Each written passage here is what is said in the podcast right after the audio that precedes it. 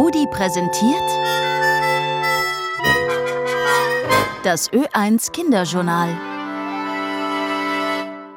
Kinderdamen, Herren und Welpen, es ist wieder Donnerstag und ich bin im Journalstudio bei Helene Seelmann.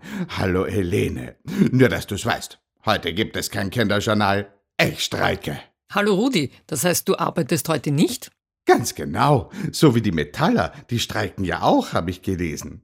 Sie haben gemeinschaftlich beschlossen, nichts zu tun. Das gefällt mir. Ähm, aber wieso machen die das eigentlich, diesen Streik? Sie streiken, um ihre Forderungen durchzusetzen. Streik ist ein wichtiges Druckmittel von Gewerkschaften. Was ist nochmal schnell eine Gewerkschaft? Eine Gewerkschaft vertritt die Interessen von Arbeiterinnen und Arbeitern. Sie sorgt zum Beispiel dafür, dass die Menschen für ihre Arbeit gut bezahlt werden. Einmal im Jahr wird für viele verschiedene Berufe über den Kollektivvertrag verhandelt. Das ist ein Vertrag zwischen Arbeitern und Unternehmern über die Entlohnung und die Arbeitsbedingungen. Heuer sind diese Verhandlungen besonders schwierig, weil die Teuerung so hoch ist.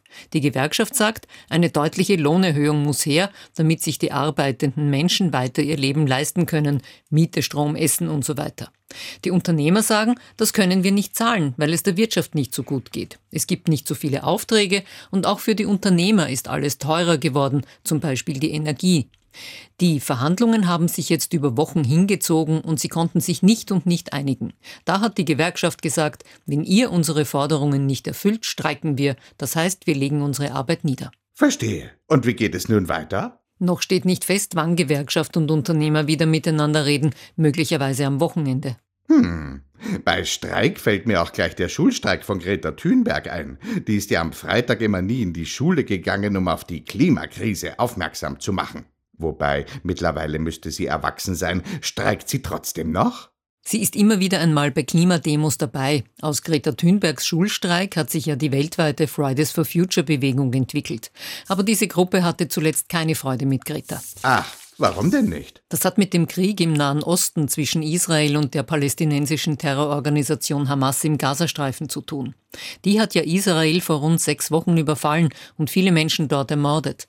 Israel kämpft jetzt im Gazastreifen gegen die Hamas. Greta Thunberg hat nun einige Male bei Klimademos Partei für die Palästinenser ergriffen und die israelischen Opfer nicht erwähnt. Manche werfen ihr deshalb sogar Antisemitismus vor, also dass sie gegen Juden sei. Fridays for Future in Deutschland und in Österreich gehen deshalb auf Abstand zu Greta Thunberg. Du, Helene, ich habe diese Woche noch ein Wort gehört, das ich nicht verstehe. Was ist bitte eine KI-Pilotschule? Werden dort Pilotinnen ausgebildet, die mit künstlicher Intelligenz fliegen oder wie? Nein, mit der KI-Pilotschule ist etwas anderes gemeint.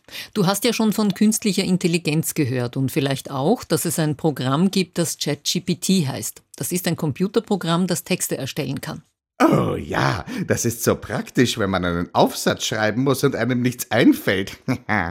Genau das ist aber verboten. Damit KI sinnvoll eingesetzt wird, wurden in Österreich jetzt 100 Schulen ausgewählt, über alle Schularten hinweg.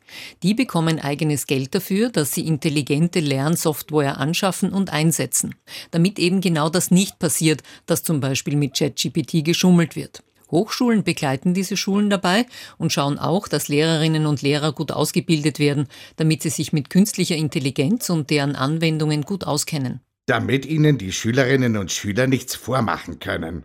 Ganz genau. Zum Abschluss habe ich jetzt noch eine gute Nachricht für dich, Rudi. Wir berichten ja oft, dass immer mehr Tierarten von der Erde verschwinden. Jetzt wurde aber ein neues Tier entdeckt, ein Schmetterling. Juhu! Und wo hat man den entdeckt? In Museen in Wien und in Innsbruck. Ein Hobbyforscher hat vor 40 Jahren in Kroatien einen Falter gefunden, den er nicht kannte. Der landete dann später in einem Museum und wurde zufällig mit einem Schmetterling in einem anderen Museum verglichen.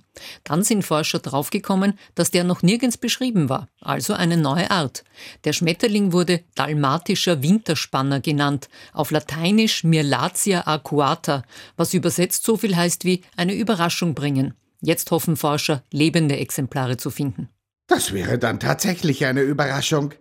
Danke, Helene. Bis zum nächsten Mal, Rudi.